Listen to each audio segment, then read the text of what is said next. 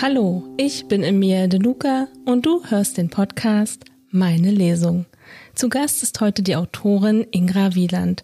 Hallo Ingra, stell dich doch einfach mal vor für die, die dich noch nicht kennen. Hallo Emilia, ich freue mich, dass ich wieder da sein darf. Ja, ich bin Inga Wieland, ich schreibe in verschiedenen Genres und heute habe ich für euch äh, meinen historischen Roman Das Geheimnis der Flößerin mitgebracht. Das hört sich ja sehr spannend an. Magst du mal ein bisschen kurz darüber erzählen, bevor wir richtig anfangen? Ja, worum geht's in der Geschichte? Es geht um drei Schicksale und ein gefährliches Geheimnis. Wir befinden uns in München 1471, also im Mittelalter. Und ein Unfall in den reisenden Gewässern der Isar führt Fronika, das ist die Tochter des Floßmeisters Resch, den Steinmetzgesellen Gabriel und den Flößerlehrling Lambert zueinander. Und ab diesem Zeitpunkt sind ihre Schicksale miteinander verwoben. Lambert hat das lebensgefährliche Dasein als Flößergeselle satt und will versuchen, mit Aufbau von einem Handelsbetrieb der bitteren Armut und der Gefahr zu entkommen. Gabriel hingegen, der Steinmetzgesell, will sich mit einer unvergleichlichen Steinfigur äh, für die gerade im Bau befindliche Kirche zu unserer lieben Frau einen Namen machen. Beide Männer haben einen beschwerlichen Weg vor sich und zu allem Überfluss macht die heimliche Liebe zu Phonika sie auch noch zu Konkurrenten. Die Flößertochter hat ihre eigenen Herausforderungen, die sie meistern muss. Sie besitzt nämlich die Gabe, Träume zu deuten und im Wasser zu lesen und kann somit die Zukunft voraussehen, was eine heikle Fähigkeit ist, denn Sidonie, die Mätresse des Herzogs Albrecht IV. von Bayern, möchte sich diese Fähigkeiten zunutze machen. Und dabei kommt Fronika einem lebensgefährlichen Geheimnis auf die Spur, das tiefer reicht als die Wasser der Isar. Spannend. So magst du dann gleich mal anfangen. Ich bin jetzt natürlich sehr gespannt. Du hast jetzt so viele tolle Sachen erzählt und du musst jetzt einfach anfangen. Ich fange an. München im März 1471 im Jahre des Herrn. Halt fest, in Gottes Namen, lass die Oblast nicht aus. Der Floßmeister brüllte gegen den Donner, verbissen gegen das vordere Ruder gestemmt. Gischt sprühte um seinen Kopf und vermischte sich in der Luft mit dem herabprasselnden Regen. Der Himmel war ebenso dunkel wie die Fluten, auf denen sie um ihr Leben und um ihre Ladung kämpften. Lambert drückte sich mit letzter Kraft gegen die Wand aus Fässern, die bedrohlich ins Wanken geraten war. Seine Arme zitterten vor Kälte und Schmerz. Seit Tagesanbruch waren sie unterwegs, hatten gehofft, noch vor Ausbruch des seit dem Mittag am Himmel dreuenden Wetters die Lände in München zu erreichen, aber die Natur war unbarmherzig. Heiliger Nikolaus, steh uns bei, ächzte Lambert. Mit einer Hand klammerte er sich an den Stützbalken der Abdeckung, die die kostbare Fracht zusammenhielt. Die Knöchel seiner Hand traten bläulich weiß hervor. Fässer mit schneeweißem Kalk aus dem oberen Isartal hatten sie geladen. Braumeister Jörg von Halsbach stellte höchste Ansprüche an das Material, das er an den beiden größten Baustellen in München verwenden ließ. Lambert hatte gehört, wie der berühmte Baumeister den Handel mit Floßmeister Resch abgeschlossen hatte. Halsbach hatte derart schwärmerisch von dem Kalk gesprochen, als würde er die Haut einer schönen Frau beschreiben. Lambert drückte die Stirn gegen das raue Holz, seine Nackenmuskeln waren zum Zerreißen gespannt. Er hörte Alois, den Steurer, schreien, aber das Heulen des Windes und der Donner, der den Himmel zerriss, übertönte alles Menschliche. Durchhalten, Lambert, du musst durchhalten, beschwor er sich selbst und suchte verzweifelt nach dem Gedanken, der ihm die nötige Kraft dazu verleihen würde. Fronika. Fronikas Lächeln, das manchmal wie ein Sonnenstrahl zwischen den dunklen Wolken des Alltags hervorbrach und sein ganzes Sein innerhalb eines Augenblickes erhellte.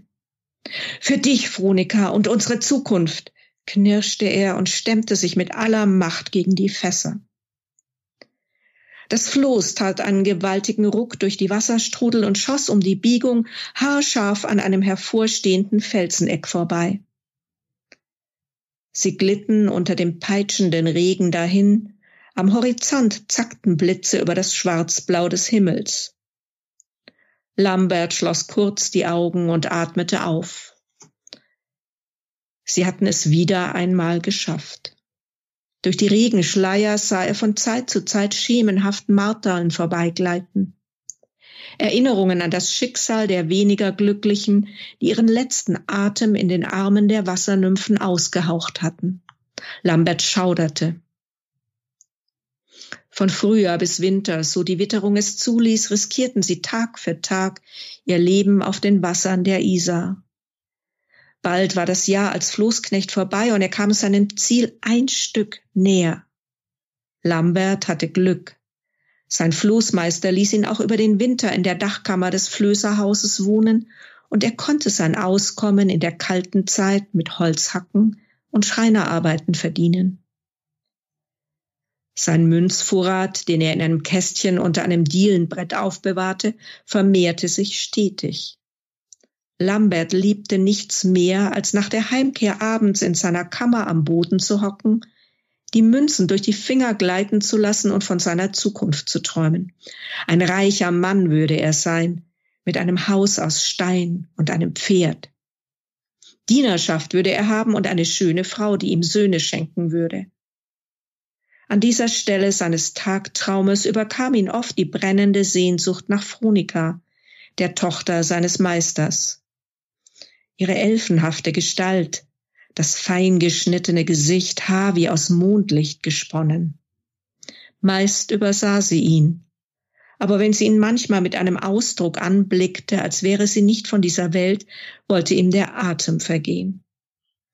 Trotz ihres Makels erschien sie ihm als das begehrtenswerteste Wesen auf Erden. Als die einzige Frau, die ihn aus seiner harten, feindseligen Welt befreien konnte. Vor ihnen lag die Münchner Lände. Der Ländhüter und seine Knechte standen am Ufer bereit. Lambert warf einem das Seil zu. Er warf ungeschickt, der Mann erwischte es und zog unvermittelt. Das Floß stieß an die Uferbefestigung und Lambert, noch immer mit den Gedanken bei Fronikas Lippen, verlor das Gleichgewicht. Rücklings stürzte er ins Wasser, versuchte Halt an dem Seil zu finden, riss es dem Landknecht dabei aus der Hand. Hart schlug Lambert mit dem Kopf an eine Lendsäule. Ja, in der nächsten Szene mache ich euch mit Gabriel, dem jungen Steinmetzgesellen, bekannt. München war zu dieser Zeit eine riesige Baustelle. Nicht nur die alte Marienkirche war abgebrochen worden, um vergrößert zu werden, sondern auch das alte Rathaus wurde gebaut. Außerdem eine Röhrenwasserleitung. Jetzt befinden wir uns in einer Bauhütte an der Baustelle der Kirche zu unserer lieben Frau. Ihr beide geht zur Lände und schaut, ob das Floß vom Resch angekommen ist. Überwacht das Abladen. Ich trau dem Flößerpacken nicht über den Weg. Gabriel, der gerade die Schablone an den Stein anlegte, sah unwillig auf. Meister, ich bin noch nicht fertig mit Geh zur Lände, sage ich. Den Stein kannst du später fertig hauen. Gabriel tauschte einen missmutigen Blick mit Albin, der am Platz neben ihm arbeitete. Es goss, und er verspürte wenig Lust, sich aus dem Schutz der Bauhütte in die feuchte Kälte hinauszubewegen. Trotz der warnenden Geste des Werkmeisters verzog Albin das Gesicht zu einer Grimasse, legte Hammer und Meißel beiseite und ging hinaus. Gabriel folgte ihm. Die Stimmung Meister Sebolds war in den letzten Tagen granitgrau wie die Wolken am Himmel. Besser, man folgte seinen Anweisungen widerspruchslos und ging ihm aus dem Weg. In der Regel war Gabriel zufrieden mit seiner Arbeitsstelle. Ab Petris Stuhlfeier begann die Arbeit in der Bauhütte um fünf Uhr morgens und endete mit dem sechs Uhr Läuten am Abend. Eine halbe Stunde Pause für die Suppe, eine Stunde für die Mahlzeit am Mittag. Dafür erhielt er 26 Pfennige am Tag. Er kam gut damit aus. Aber in letzter Zeit war eine Sehnsucht in ihm erwacht, die er nicht bezwingen konnte. Gabriel beeilte sich, Albin einzuholen. Im Gehen schlug er seine Kapuze über den Kopf und übersah dabei die Lade eines Mörtelmischers, die dieser hinter sich herschleifte. Er stolperte darüber und fiel der Länge nach auf den aufgeweichten Boden. Albin lachte laut heraus, als er Gabriel im Dreck liegen sah. Als er dessen Gesichtsausdruck bemerkte, kam er versöhnlich auf ihn zu und streckte ihm die Hand entgegen. Los, steh auf, dein Mittagsschläfchen kannst du anderswo halten. Gabriel wischte sich verärgert die Hände an seiner Hose ab und schickte dem Mörtelmischer einen Fluch hinterher. Albin sah ihn kopfschüttelnd an. Welche Laus ist dir bloß über die Leber gelaufen? Seit Tagen grantelst du vor dich hin, nichts ist mit dir anzufangen. Gabriel sein Stirn runzelnd an und überlegte einen Augenblick, ob er Albin den Grund für seine schlechte Laune verraten wollte. Ich bin es leid, immer nur die eintönigen Steine für den Fries zu hauen. Wasserspeier will ich meißeln, Kapitelle, Schlusssteine, die Verzierungen an den Portalen, vor allem die Figuren für das Hauptportal. Meister Jörg will die alten Figuren nehmen, habe ich ihn sagen gehört, aber ich will eine neue Mutter Gottes schaffen, wie es ihresgleichen nicht gibt. In seiner Vorstellung sah er die perfekte Marienstatue vor sich, ein Lächeln huschte über sein Gesicht, verschwand aber sofort wieder.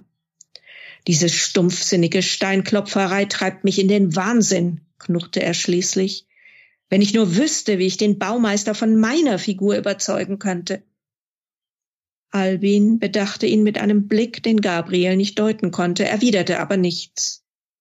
Gabriel winkte gereizt ab. Ach, lass gut sein. Komm, wir gehen, trockener wird es nicht.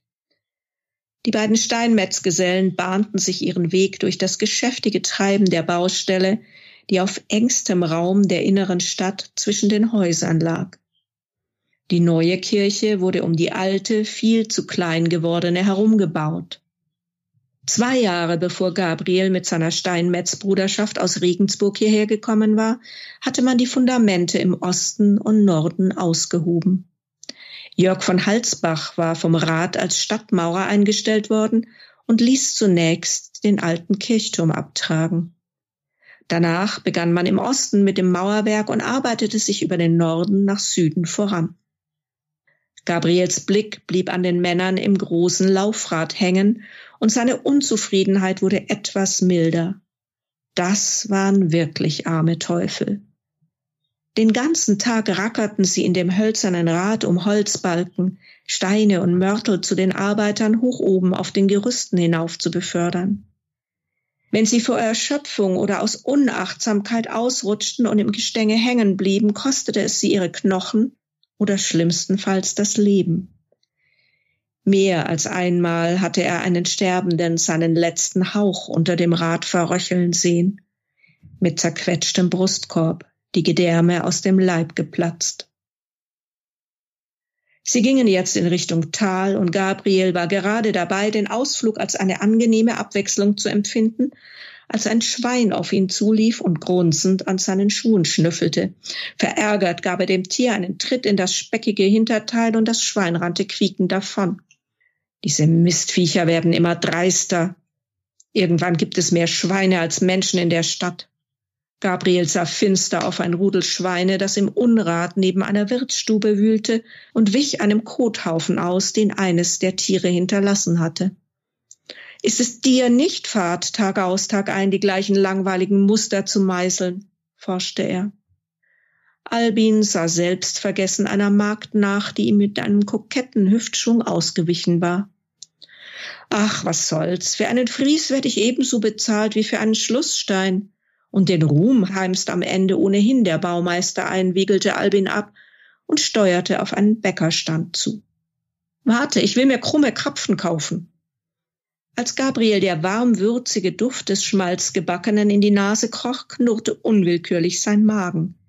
Er griff nach seinem Beutel und lugte hinein. Auch für mich drei, guter Mann. Das sind das feinste Mehl, die frischesten Eier, köstlicher Käse und edelste Gewürze drin, pries der Standbesitzer seine Ware vollmundig an und reichte Gabriel die Krapfen. Herzhaft bis der in die hufeisenförmige Köstlichkeit. Au, verdammt ist das heiß! Er spuckte wütend den glutheißen Batzen aus. Das Brennen auf seiner Zunge trieb ihm Tränen in die Augen, er riss den Mund auf und fächelte Luft hinein. Heute ging ihm wahrlich alles daneben. Sie passierten den Zimmerplatz. Dort wurden die angelieferten Stämme behauen, die dem Bau von Gerüsten und dem Dachstuhl der Kirche dienen würden. Als sie die Flußlände erreichten, fiel der Regen nur noch spärlich. An der Stelle, an der die schweren Flöße ankamen, zogen Männer mit langen Haken Triftholz an Land. Befehle und raue Flüche schollen durch die Luft. Fuhrwerke standen bereit, um die Güter in die Stadt zu bringen. Der Landaufseher trieb seine Gehilfen an, die beim Abladen der Flöße zur Hand gingen, kassierte die Hänggebühr, achtete darauf, dass an der Weinlände niemand unerlaubt aus den Weinfässern trank. Albin stieß Gabriel mit dem Ellenbogen an. Da, wir haben Glück, das Reschfloß kommt gerade an. Gabriel schaute in die Richtung, in die Albin zeigte. Gerade rechtzeitig, um zu sehen, wie Lambert ins Wasser stürzte und nicht wieder auftauchte, das Floß vom Fluss weggezogen wurde. Unaufhaltsam näherte es sich einem Brückenpfeiler. Die beiden Männer auf dem Floß stemmten sich mit Stangen dagegen vergeblich. Gabriel handelte, ohne es zu wollen. Er ließ seinen letzten Krapfen fallen, sprang mit ein paar mächtigen Sätzen in den Fluss.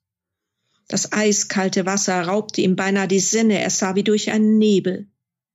Er schnappte nach Luft, griff in die grauen Wasserstrudel und bekam den Jungen am Arm zu fassen. Gabriel versuchte verzweifelt, ihn nach oben zu ziehen, aber das Tau hatte sich um den Flößer gewickelt. Das schwere Floß zog unnachgiebig in die Flussmitte. Vergeblich zerrte er an dem Körper, der bleischwer tiefer sank. Schließlich sah Gabriel nur einen Ausweg. Er holte Luft, tauchte ins eisige Wasser und befreite den immer noch Bewusstlosen von dem Seil. Keuchend kam er an die Oberfläche, wickelte sich das Tau um den Arm, im anderen Arm den Jungen, stemmte sich verbissen gegen den Sog spürte endlich wieder Boden unter den Füßen. Inzwischen war es den Flößern gelungen, mit Stangen und Haken Halt zu finden. Sie leisteten nach besten Kräften Beistand, um das Floß ans Ufer zu stärken und es zu verankern. Andere Männer waren aufmerksam geworden, kamen ihm entgegen und halfen, den Floßknecht an Land zu bringen. Gabriel ließ sich zu Boden fallen, er rang nach Luft, fassungslos über sich selbst. Als er wieder bei Atem war und die Augen öffnete, stand Albin kopfschüttelnd vor ihm. Was hast du dir dabei gedacht? Bist du deines Lebens derart überdrüssig? Hätte ich den armen Teufel ersaufen lassen sollen? Wo warst du eigentlich? hustete Gabriel und spie aus. Albins Miene verfinsterte sich, Röte breitete sich auf seinem Gesicht aus. Ich kann nicht schwimmen, gestand er schließlich kleinlaut. Gabriel rappelte sich auf und schaute sich nach dem Verunglückten um. Lebt der Floßmann?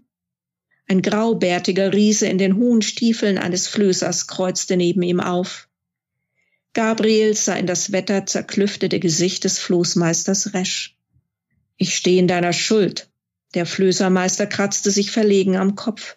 Die Isar ist manchmal eine recht ungestüme Braut. Einen Augenblick Unachtsamkeit meines Knechts hätte ich beinahe teuer bezahlen müssen. Wenigstens ein Pfund Pfennige und die Stadthaft hast du mir erspart. Zwei Pfund Schillinge für das Floß und obendrein das Leben meines Floßknechts gerettet. Wie kann ich dir's vergelten? Gabriel versuchte seine nasse Kleidung auszubringen. Der Stoff klebte wie eine eisige Haut an seinem Körper. Ein heißer Würzwein und eine Schale Suppe wären nicht schlecht, wenn du so fragst. Ansonsten war es um der Liebe Christi willen, versetzte er und versuchte nicht zu zittern. Werkmeister Sebold hat uns hergeschickt, um nach deinem Floß Ausschau zu halten. Sobald die Ladung verschafft ist, lade ich dich auf eine anständige Mahlzeit dort drüben ein. Resch wies auf das Wirtshaus unweit der Lände. Gabriel dankte dem Mann mit einem Nicken. Die Kälte, die sich seiner bemächtigt hatte, war inzwischen schier unerträglich. Schlotternd ging er zu dem Verunglückten hinüber, der sich wieder zu regen begann. An der Schläfe des Burschen wölbte sich eine gewaltige Beule. Er sah zu Gabriel hoch. Der Blick aus dunklen Augen wirkte müde und hart zugleich. Ich verdank dir mein Leben, ohne dich wäre ich jetzt bei den Wassernixen. Ich habe ihre langen Haare schon an meinem Hals gespürt. Sie winkten, haben ihre weißen Arme nach mir ausgestreckt. Er schauderte, kam mühsam auf die Beine. Ich heiße Lambert, du hast etwas gut bei mir. Mit einem schiefen Grinsen setzte er hinzu, die Floßmeister wollen lieber Knechte, die nicht schwimmen können. Die kämpfen mehr um das Floß. Hat nicht geklappt bei mir. Gabriel war überrascht von der Gefasstheit des Flößerknechts, der um Haaresbreite dem Tod entgangen war. Lambert strahlte eine Ernsthaftigkeit aus, die nicht zu seiner Jugend passte. Er schlug in die ihm entgegengestreckte Hand ein. Ich bin Gabriel Neuhauser, Steinmetzgeselle. Das war ja ganz schön knapp, Mensch. Jo, es war ein gefährliches Leben, das die Flößer führten. Ja, das kann ich mir vorstellen. Erzähl doch ein bisschen was über deine Figuren. Ja, also äh, ihr habt äh, Gabriel kennengelernt, der einfach den Alltag satt hat als Steinmetz, wo er halt nur die Steine aushaut oder immer nur diese Friese macht. Das langweilt ihn und er hat eben seine Vision von seiner Marienfigur, die er für die neue Kirche, die in München gebaut wird, äh, hauen will.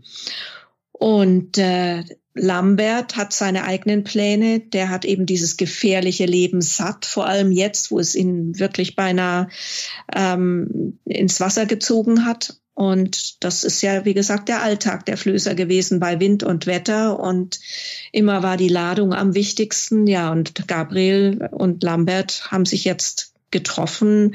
Äh, Gabriel rettet ihm das Leben und fortan werden sich ihre Wege immer wieder kreuzen. Fronika haben wir noch nicht kennengelernt, aber zu der kann ich ja dann nachher noch was sagen. Ich habe schon mitbekommen, dein Buch spielt in München. Genau. Magst du da ein bisschen was erzählen? Wo genau?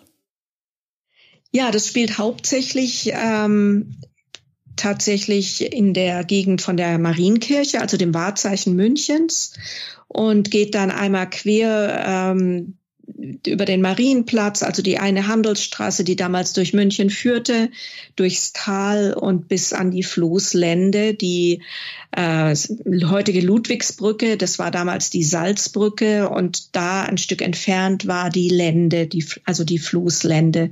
Es gab verschiedene Länden, eben die, wo tatsächlich die Lastenflöße ankamen und dann noch eine untere Lände, wo hauptsächlich Triftholz, also das Holz, was man einfach ins Wasser geschoben hat, das dann halt mit dem Strom der Isar dann äh, da vorbeischwemmte, hat man dann da rausgeholt. Und äh, ja, also in München wach, wach, da warten Geschichten an jeder Ende, an jeder Ecke und an allen Enden. Und tatsächlich mache ich ja auch mit einer Stadtführerin äh, die Romanführungen zu meinen Scheffler und zu der Flößerin, wo wir an die Stellen gehen, also natürlich auch in die Kirche, ähm, an denen mein Buch spielt. Und ich lese dann jeweils ein Stückchen daraus vor, was genau dazu passt. Dann spielt es weiter im, im, weiteren Verlauf der Geschichte auf der Fraueninsel im Chiemsee. Das ist also ein ganz besonderer Ort, ein ganz mystischer Ort, damals wie heute. Und also für mein Empfinden geht von dieser Insel einfach eine ganz besondere Atmosphäre aus, die Fraueninsel. Äh, da gibt es eben die Sagen und Legenden, die sich um die heilige Irmengard ranken, die dort auch in der Kirche äh, begraben liegt, ohne Kopf allerdings, weil der wurde irgendwann woanders hingebracht. Ähm, so war das manchmal doch in diesen Zeiten.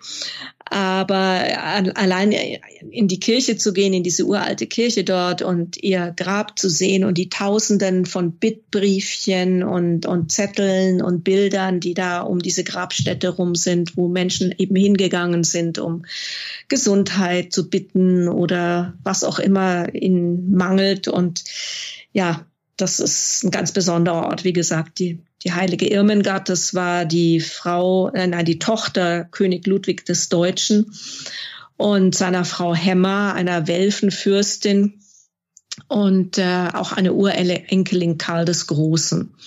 Und die hatte eben diese, äh, ja, man sagte, sie hatte heilende Kräfte und besonderen Segen. Neben der Fraueninsel war, war ich noch in, auf dem Schloss Ambras in Innsbruck, was auch eine Rolle spielt in der Geschichte.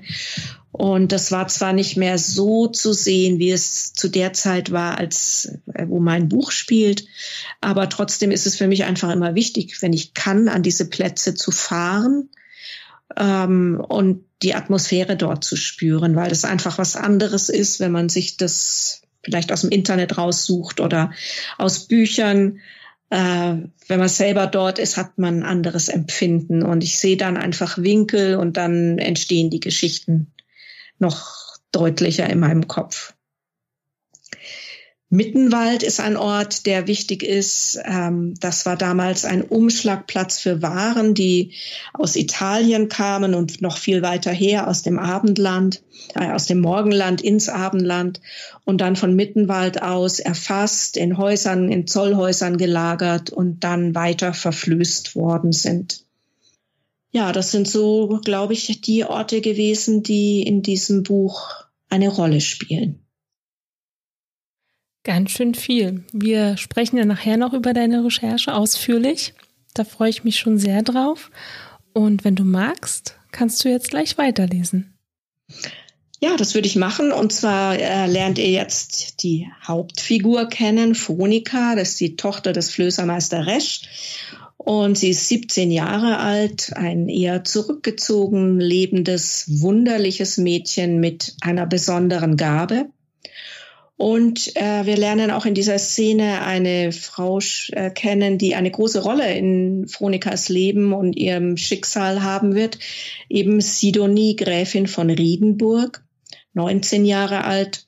Und sie ist die Mätresse von Herzog Albrecht IV. von Bayern. Und sie will diesen Herrscher unbedingt an sich binden. Sie ist eigentlich nicht von seinem Stand, deswegen ist es schwierig mit einer Heirat aber sie möchte eben mit allen Mitteln, dass er sie zur Frau nimmt und schreckt auch vor Magie nicht zurück. Und die Szene beginnt, nachdem Fronika und Gabriel sich zum ersten Mal getroffen haben. Fronika sah Gabriel nach, bis seine Gestalt sich zwischen den Bäumen verlor. Am liebsten wäre sie ihm nachgelaufen, der merkwürdige Blick, mit dem er sie angesehen hatte. Fast ehrfürchtig. Oder grauste es ihm vor ihr? Sie berührte ihre Augenklappe, wie sie es hasste, sie tragen zu müssen. Seine Augen waren schön, graublau und tief. In ihr keimte das Verlangen auf, sich an seine Brust zu lehnen, sich ihm anzuvertrauen. Er war groß, seine Schultern breit, seine kräftigen Arme luden dazu ein, sich halten zu lassen ein ganz normales Leben führen, ohne Visionen, ohne Geheimnisse. Ihre Finger spielten mit dem Ring, den sie an einer Kette um den Hals trug. Zu ihren Füßen hatte der hereingewehte Schnee eine Pfütze gebildet, missmutig stampfte sie hinein. Was nutzte es schon? Das Leben, das sie sich wünschte, war nicht für sie bestimmt, so war es nun einmal. In gedrückter Stimmung räumte sie Annas Hütte auf. Sie verriegelte die Tür und folgte der Spur in den Wald. Phonika machte große Schritte, setzte ihre Füße in die Fußstapfen des Steinmetzes. Daheim fand sie ihre Mutter in großer Aufregung. Ein in die Farben des Herzogs gekleideter Bote saß am Tisch und schlürfte Suppe. Die Mutter nahm Phonika beiseite. Eine hohe Dame aus der Hofburg schickt nach dir. Gräfin Sidonie von Riedenburg. Sie hat von deinen Fähigkeiten gehört und will, dass du für sie das Wasser schaust. Phonika sah überrascht auf. Du musst mitgehen, aber sag ihr nichts, erzähle ihr nur Belanglosigkeiten oder noch besser sag ihr, dass du nicht sehen kannst. Das Gesicht ihrer Mutter verzog sich angstvoll. Es ist nicht gut, sich mit den Hoheiten einzulassen, glaube mir, Kind, warnte sie Phonika. Die wandte sich ab, holte ihren Beutel und trat auf den Lakaien zu. Wir können gehen. Auf der Schwelle drehte sie sich zu ihrer Mutter um, die mit der Brust gefalteten Händen dastand. Sorgenfalten ins Gesicht gegraben. Sorge dich nicht, Mutter, ich bin bald zurück. Fronika versuchte Festigkeit in ihre Stimme zu legen. Während sie die Kapuze tief in die Stirn zog, fing sie den argwöhnischen Blick des Bediensteten auf, und Fronika bemühte sich, möglichst finster dreinzuschauen.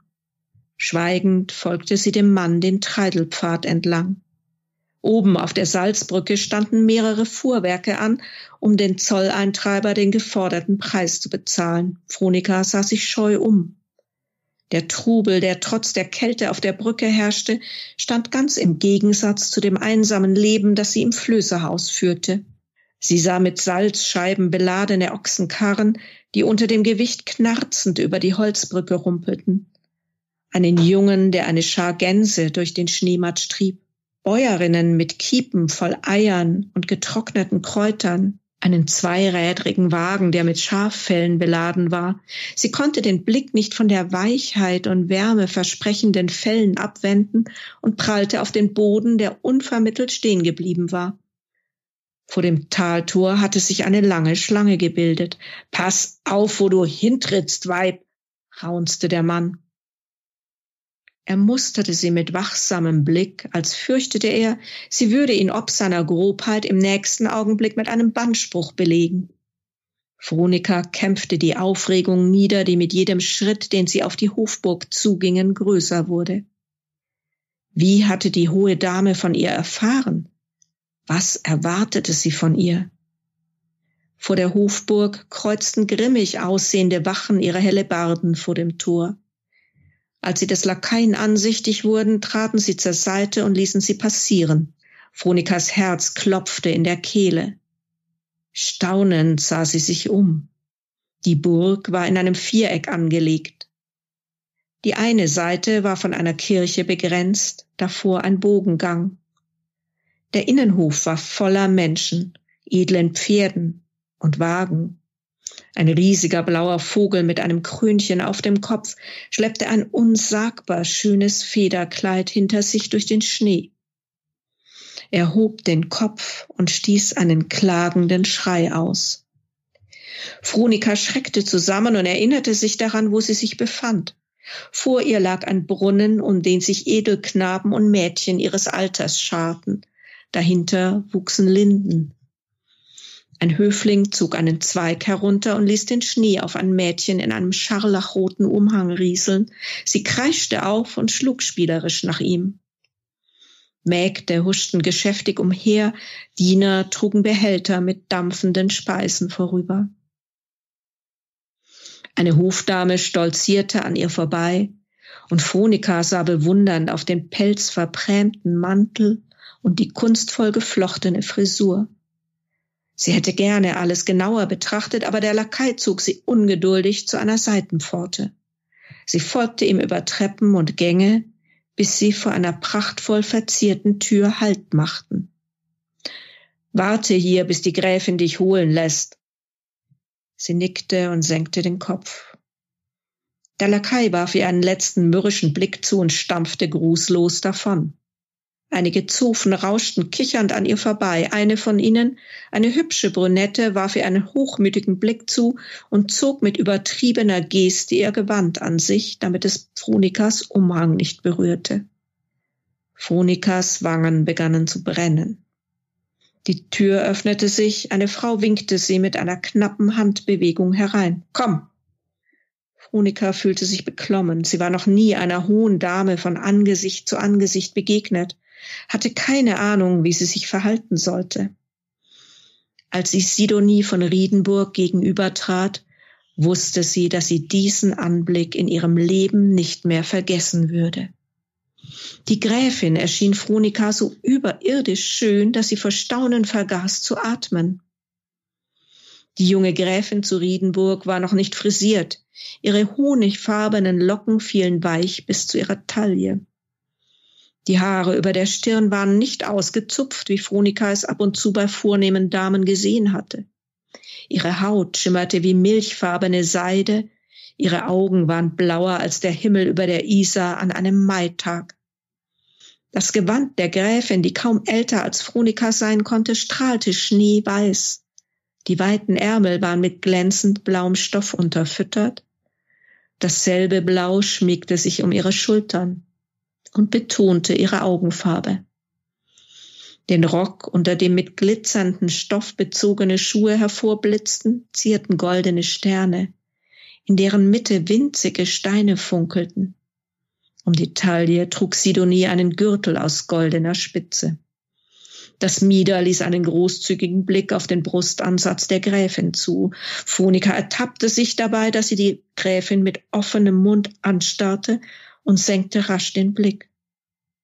Sidonie schickte die Frauen, die im Hintergrund mit Kleidungsstücken hantierten, kurzerhand aus dem Zimmer. Du bist jünger, als ich angenommen habe.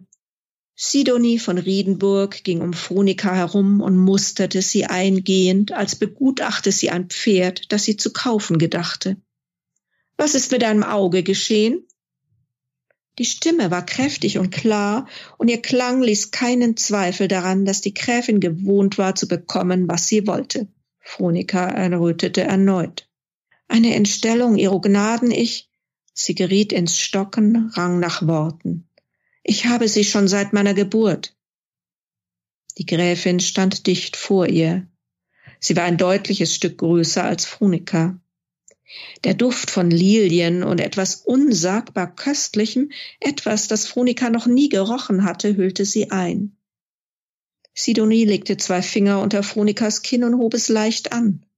Schade um so ein hübsches Gesicht. Sie beendete die Musterung und ließ sich anmutig auf einen Stuhl neben dem Kamin sinken.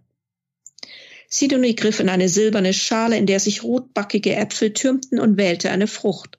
Sie biss hinein und blickte nachdenklich in die Flammen, als hätte sie Phronikas Anwesenheit von einem Augenblick zum anderen vergessen. Phonika ließ ihren Blick umherschweifen. Die weinroten Samtvorhänge erzeugten eine heimelige Stimmung.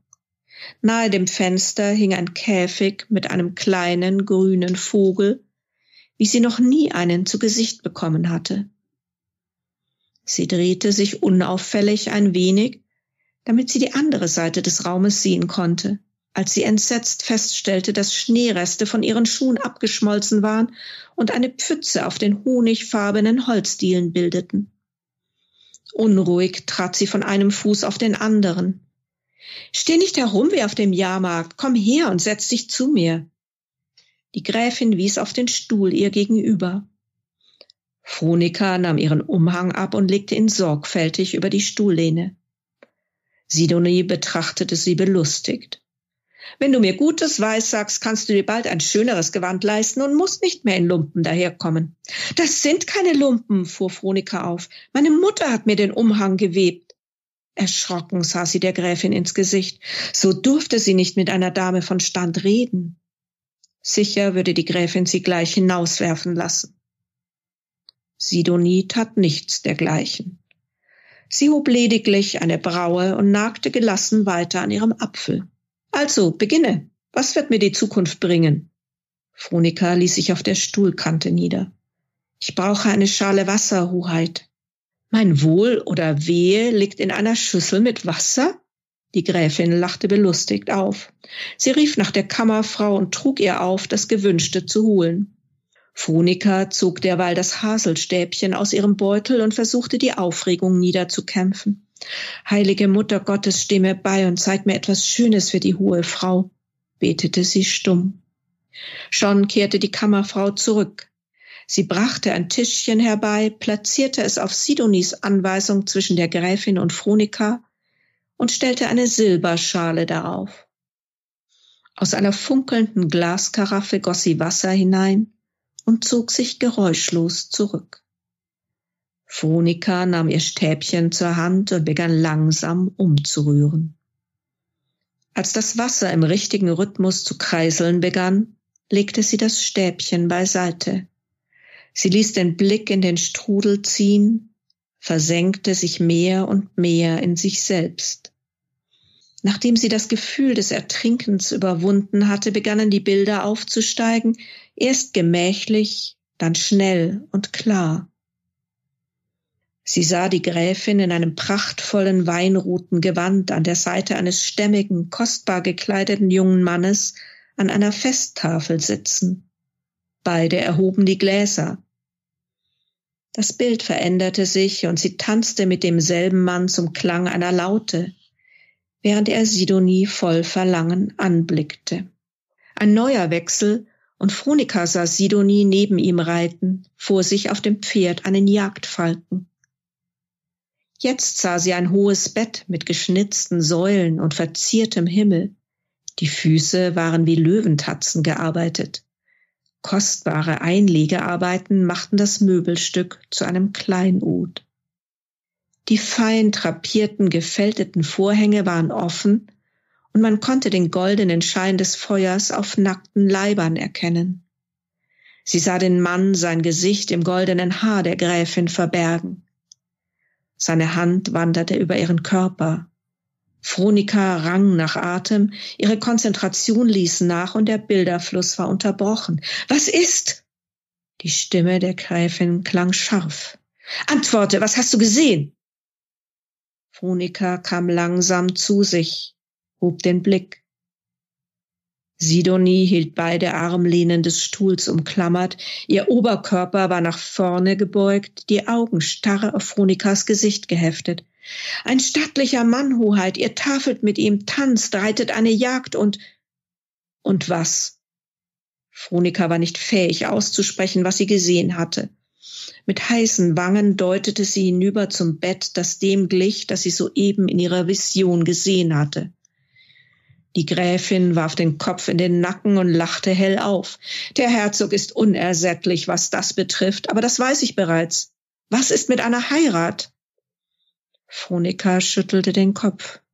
Ich habe nichts dergleichen gesehen. Die Gräfin ließ sich in den Stuhl zurückfallen. Ihr Gesicht wirkte plötzlich kummervoll wie das eines kleinen Mädchens, dem man sein Lieblingsspielzeug weggenommen hatte. Fronika hätte ihr gerne geholfen. Hoheit, ich kann es noch einmal versuchen, wenn ihr wollt. Sie begann erneut, das Wasser in Bewegung zu bringen. Schon während sie rührte, begannen Bilder aufzusteigen. Der Herzog schritt in seinem Kabinett auf und ab. Ein vornehm gekleideter Mann stand vor ihm, überreichte ihm mit einer Verbeugung das Bildnis einer dunkelhaarigen Frau. Sie schien um einiges älter zu sein als der Herzog. Jetzt stand er an einem Pult und blätterte in einem dicken Buch. Dann lag er wieder bei Sidonie vor dem Feuer, genau dort, wo sie jetzt gerade mit der Gräfin saß. Ein schneller Wechsel. Ein Tiegel wurde ihr selbst, Fronika, in die Hand gedrückt, sie reichte ihn weiter an die Herzogin. Der Herzog blickte auf das Bildnis der dunkelhaarigen Frau, gab es mit einer höflichen Geste des Bedauerns zurück. Sidonie, in guter Hoffnung, unter Apfelbäumen an einem See, sie ging dem Herzog entgegen. Fronikas Kopf begann zu schmerzen, die Bilder verschwammen und lösten sich auf. Sie sank in sich zusammen. Sidonie betrachtete sie erschrocken. Ist es etwas Schlimmes? Lässt er mich fallen? Fronika schüttelte den Kopf, zwang sich zu sprechen. Es gibt eine ältere, dunkelhaarige Frau. Jemand reichte dem Herzog ein Bildnis von ihr, aber er hat es zurückgegeben. Eure Hoheit wird ihm ein Kind gebären. Nächsten Herbst schon vielleicht. Sidonie sprang auf und begann im Raum auf und ab zu gehen. Ein Kind? Ein triumphierendes Lächeln breitete sich auf ihrem Gesicht aus. Wird es ein Thronfolger? Dann wird er mich heiraten, ganz bestimmt. Hast du es sehen können? Fronika verneinte. Hast du gesehen, was ich tun kann, um seine Leidenschaft zu erhalten?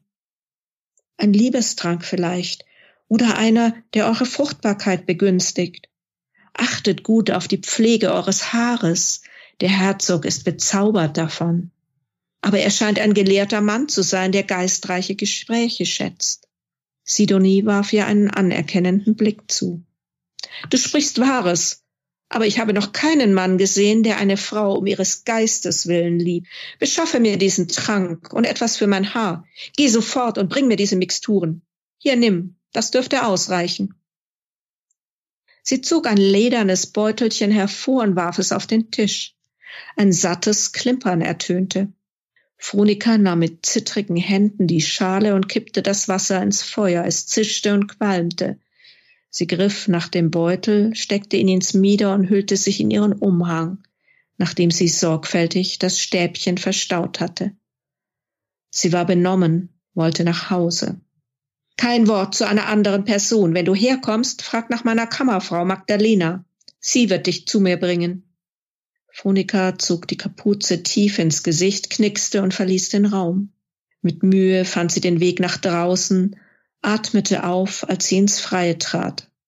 Sie mischte sich unter die Leute im Hof und huschte inmitten einer Schar Mägde durch das Tor hinaus auf die Straße. Das Gefühl, dass ihr Schicksal einen neuen Verlauf nahm, drängte sich ihr ein weiteres Mal mit aller Macht aus. Zwei neue Figuren habe ich jetzt gehört. Magst du die mal genau. kurz vorstellen? Ja, über Phonika habe ich ja schon gesprochen, also die mit ihren besonderen Fähigkeiten die Aufmerksamkeit dieser Gräfin Sidonie erregt hat. Und auch dieses äh, Leben verbindet sich mit ihrem Schicksal. Also Sidonie und Phonika werden noch einiges gemeinsam erleben. Und ähm, ja, jetzt ist die Frage, wo bekommt äh, Phonika die Mixturen für die Gräfin her? Sie geht zur alten Anna, einer Kräuterfrau, die in einer Hütte im Wald lebt und die sie schon seit ihrer Kindheit kennt. Später begegnet sie noch Hannes, einem Wilderer, der ein Hühnchen mit ihr zu rupfen hat, denn Phronika befreit immer wieder die Tiere, die er in seinen Schlingen fängt, unter anderem auch einen Raben, der auch noch eine besondere Rolle für sie spielen wird. Wie kam es zu der Geschichte, die ja im 15. Jahrhundert spielt? Ja, ähm, zu dieser Geschichte kam es deshalb. Ich hatte ja schon die äh, Schäfflerin geschrieben, Schäfflerin, äh, der Tanz der Schäfflerin und das Geheimnis, äh, der, das Schicksal der Schäfflerin. Und das, da geht's ja um ein altes Münchner Handwerk, nämlich äh, das Schäfflerhandwerk, eben die Fassmacher.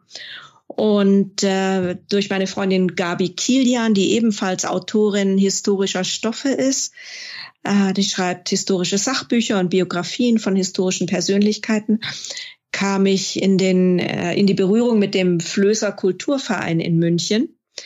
Und ähm, ja, das ist natürlich auch ein sehr typisches altes Münchner Handwerk, die Flößerei. Und abgesehen davon hat Wasser einfach eine besondere Qualität für mich. Das wird ähm, archetypisch mit Gefühlen assoziiert. Und warum mögen LeserInnen Romane oder Figuren? Weil sie in die Gefühlswelten anderer Menschen eintauchen können und darin versinken. Und ja, das war dann einfach ganz klar, ich muss über die Flößer schreiben und dann, ja, wie dann die Geschichten zu mir kommen, der Plot, das kann ich manchmal gar nicht so genau sagen, dass das passiert dann. Erzähl doch mal ein bisschen was über deine Recherche zu dem Buch. Wo warst du überall unterwegs? Also natürlich in München. Ich habe mich ganz ausführlich mit dem Bau der Liebfrauenkirche befasst mit Jörg von Halsbach, dem Baumeister, der tat, also das ist eine tatsächliche historische Figur, weil auch Herzog Albrecht ist eine tatsächliche Figur. Das ist ja immer so ein bisschen meins. Ich nehme tatsächliche historische Ereignisse und verknüpfe die dann mit Fiktion. Und Jörg von Halsbach, der hat verschiedene äh, Bauwerke in München gebaut, eben zu dieser Zeit auch das damalige, also das heutige alte Rathaus. Damals hieß es das Tanzhaus. Und äh, ja, durch die Bauerei habe ich mich dann natürlich auch mit dem Steinmetzhandwerk und überhaupt mit dem Bauen im Mittelalter befasst, weil man ja da einfach ganz viel recherchieren muss, wie welche Werkzeuge, welche Möglichkeiten, wie ging das alles vor sich. Und das Bauen im Mittelalter oder überhaupt das Bauen ist auch tatsächlich gerade jetzt in meinem aktuellen Roman, an dem ich gerade schreibe, wieder ein Thema. Die Flößerei habe ich natürlich in- und auswendig untersucht. Ich habe äh, auch Floßfahrten unternommen, mich mit alteingesessenen Flößerfamilien unterhalten und die Sitten und Gebräuche dieses Handwerks studiert. Und tatsächlich sind ja die Flöße eigentlich die LKWs des Mittelalters. Auf denen kamen die ganzen Waren nach München und es gab dann auch die Pflicht, dass äh, alle, die weiterfahren wollten, weiter über Freising nach Landshut bis nach Wien runter, mussten mindestens drei Tage ihre Waren zum Verkauf in München anbieten, bevor sie weiterfahren durften. Und tatsächlich wurden sogar Kühe und Schafe oder Ziegen auf den Flößen transportiert und dann etwas später als in meiner Geschichte auch dann Menschen. Also da konnte man mit dem sogenannten Ordinarifloß konnte man bis nach Wien reisen. Es war wahrscheinlich jetzt nicht so komfortabel, aber immerhin man konnte auf dem Wasser reisen, was wahrscheinlich weniger gefährlich zum Teil war, als über Land zu fahren. Ja, dann habe ich schon erzählt, ich war eben auf der Fraueninsel, ich war in Innsbruck und ein ganz besonderes Erlebnis, was ich bei diesem Buch hat, hatte und überhaupt nie vergessen werde, das war ein Tag im Altmühltal, als ich bei einem Falkner war. Und da durfte ich dann mit äh, Bussard, mit Falken, mit Steinadler, und die sind wirklich groß, ähm, arbeiten und mir Informationen holen über Raben, weil, wie gesagt, ein Rabe eben auch in diesem Buch noch eine besondere Rolle für Fronika spielt. Da hast du ja sehr viel erlebt und also mit so einem Floß, dass das früher wie heutzutage eigentlich LKW war, ist, ne? Das ist, also das kann man sich gar nicht heute mehr vorstellen wie das eigentlich früher war. Das ist ja jetzt, was wir haben, ist Luxus, ne? Also wenn man jetzt überlegt, das wäre jetzt anders, jetzt würde man alles umkrempeln und nur übers Floß machen. Das würde, glaube ich, gar nicht funktionieren. Also wenn wir bei den Ansprüchen blieben, die wir heute alle haben, wir bestellen beim großen A und am nächsten Tag äh, ist das Stück, was wir bestellt haben, bei uns zu Hause. Das ginge mit Sicherheit nicht, nie. Aber ich denke natürlich, man hat auch damals dann die Waren, auch gerade die Waren viel mehr geschätzt, wenn dann tatsächlich Markt war auf dem Marktplatz in München und dann kamen die Händler mit den schönen Borten oder Stoffen oder Papieren, also gerade so als Autor Papiere, Federn, alles, was man zum Schreiben auch braucht. Ähm, also ich denke, das war halt was ganz, ganz Besonderes dann und heute ist alles nichts Besonderes. Heute ist es einfach nur da. Zu genau. jeder Zeit. 24 Stunden am Tag, ne? Ja. ja, das stimmt. In deinen Büchern geht es ja auch um Sagen, Orakel und Heilkräuter. Wie sieht da deine Recherche aus? Also ähm, was die Sagen betrifft, wie gesagt, da ist es mir hauptsächlich auf der Fraueninsel ging es da äh, mir rum, darum, auch weil es darüber möchte ich jetzt nicht zu viel verraten, weil das dann einfach im Buch auch eine Rolle spielt. Ähm, aber das war so, wie ich vorhin schon erzählt habe, so ein mystischer Ort und da kann man sich das einfach alles auch so, so wunderbar vorstellen, wenn man auch mal im Nebel so über den Chiemsee fährt und diese Insel so ganz langsam schemenhaft vor einem auftaucht, dann kann man sich vorstellen, äh, was die Leute früher geglaubt haben, äh, was auf dieser Insel passiert, ja, die sie nur vom Festland gesehen hat, haben. Und was Orakel betrifft und Heilkräuter, ja, also die sind ähm, eigentlich Teil meines Alltags, weil ich ganz viel mit Kräutern und Pflanzen mache, also hauptsächlich in Form von Tees oder Tinkturen haben die einfach Platz in meinem Alltag. Und Orakel, ja, also ich kann nicht wie Fronika im Wasser lesen. Das heißt, ich habe es noch nicht probiert, vielleicht kann ich es ja. Ähm, aber was ich tue auf jeden Fall sind Karten, ist Kartenlegen, ähm, Tarot, also Tarot und äh, Lenormand. Und auch die Arbeit mit Runen fasziniert mich. Also da bin ich noch am Lernen und Erforschen. Aber das sind auf jeden Fall Dinge, die sind mir so nahe. Also dass es für mich gar nichts Besonderes ist, weil ich ständig damit umgehe. Und wie du weißt, bin ich ja auch Astrologin. Also auch damit befasse ich mich. Und für mich ist das was sehr Normales. Ich finde das total interessant. Da müssen wir noch ein andermal auf jeden Fall nochmal ausführlich drüber reden. Und ich freue mich auf jeden Fall, wenn ich zu dir nach München komme und du mir alles zeigst. Ähm, das wird einfach großartig. Also ich kann es eigentlich kaum erwarten, auch wenn es noch ein bisschen dauert, aber ich freue mich wirklich sehr darüber, ähm, wenn du mir die ganzen Ecken zeigst. Ja, das mache ich sehr gern, weil, wie gesagt, ich mache ja mit einer Stadtführerin die Romanführungen und, und man sieht die Stadt einfach so mit ganz anderen Augen, wenn du durchgehst und verweilst und nicht nur vor dich hinguckst oder in die Schaufenster, sondern an die Häuserfriese oder eben den Fischbrunnen und die Geschichte dazu kennst. Und ja, also es sagen mir auch ganz viele, die die Bücher lesen und die in München sind oder die ähm, eben herkommen, um, um München mal anzuschauen und das Buch kennen oder lesen oder gelesen haben, dass sie die Stadt mit ganz anderen Augen sehen. Und das finde ich toll. Das ist total großartig, muss ich sagen. Ich war schon in München, aber ja, das ist schon sehr lange her. Da war ich noch Kind. Da habe ich das natürlich aus Kinderaugen gesehen, aber ich fand es damals schon alles sehr faszinierend. Ja, also ich freue mich auf jeden Fall drauf. Ja, da freue ich mich auch drauf. Wir lassen euch auf jeden Fall dran teilhaben. Das ist versprochen. Wo finden wir dich denn bei Social Media? Ja, ich habe natürlich meine Internetseite, die heißt äh, wieland mit ie-autorin.de. Ich bin auf Facebook unterwegs als Autorin Ingra Wieland, Ingra mit Y und auch auf Instagram ingra.wieland. Genau, und da findet ihr einfach mehr über mich. Ja, da gibt's auch einen Blog, Podcasts, da gibt's auch Trailer. Gerade zur Flößerin habe ich, wie ich finde, einen schönen Trailer ähm, mit Hilfe meines Mannes und meiner Kinder aufgenommen. Und da könnt ihr einfach mal schauen, was ihr da sonst noch so findet. Genau, schaut auf jeden Fall mal vorbei. Es lohnt sich. Und jetzt musst du uns noch verraten, wo wir dein Buch kaufen können. Ja, mein Buch, das im Burgenwelt erschienen ist, das ist ein kleiner, aber feiner Verlag, der sich auf Mittelalterromane spezialisiert hat. Und äh, natürlich gibt es bei diesem Verlag das Buch, gibt es auch noch andere tolle Bücher, auch unter anderem natürlich die Schäfflerinnen. Und sonst gibt es das Buch überall, wo es Bücher gibt.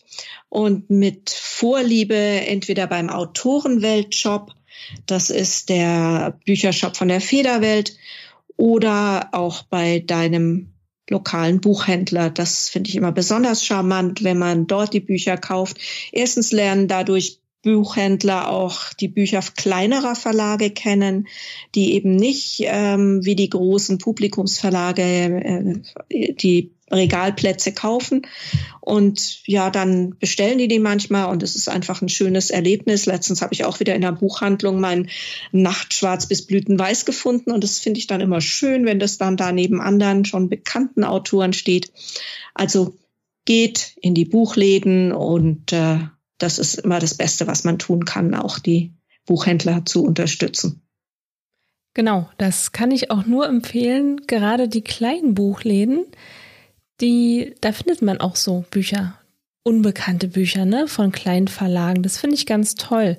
Da stehen halt nicht nur die Bekannten ganz groß, sondern da liegen Unbekannte aus. Und das ist wirklich großartig, dass da die kleinen Buchhandlungen da Autoren und natürlich auch die kleinen Verlage unterstützen.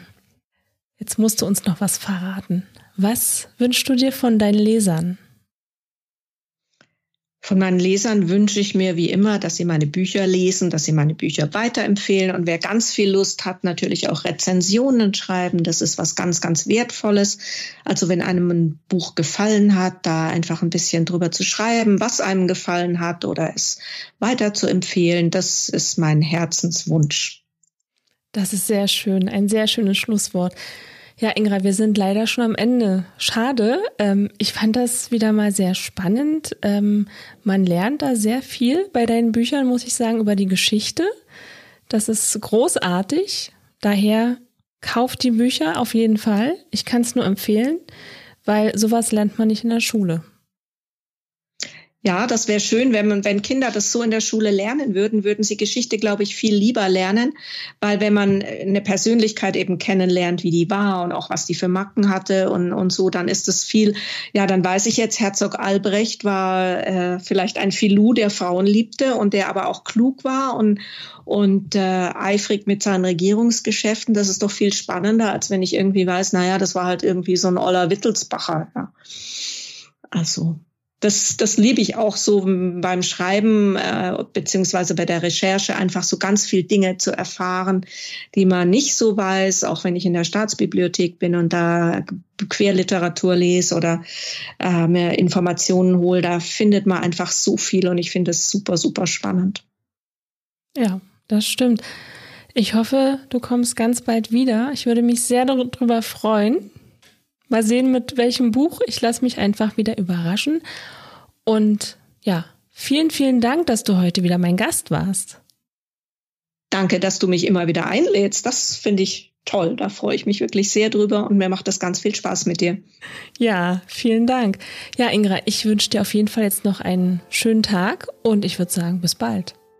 Bis hoffentlich bald. Tschüss, Emilia. Also bis zum nächsten Mal. Eure Emilia.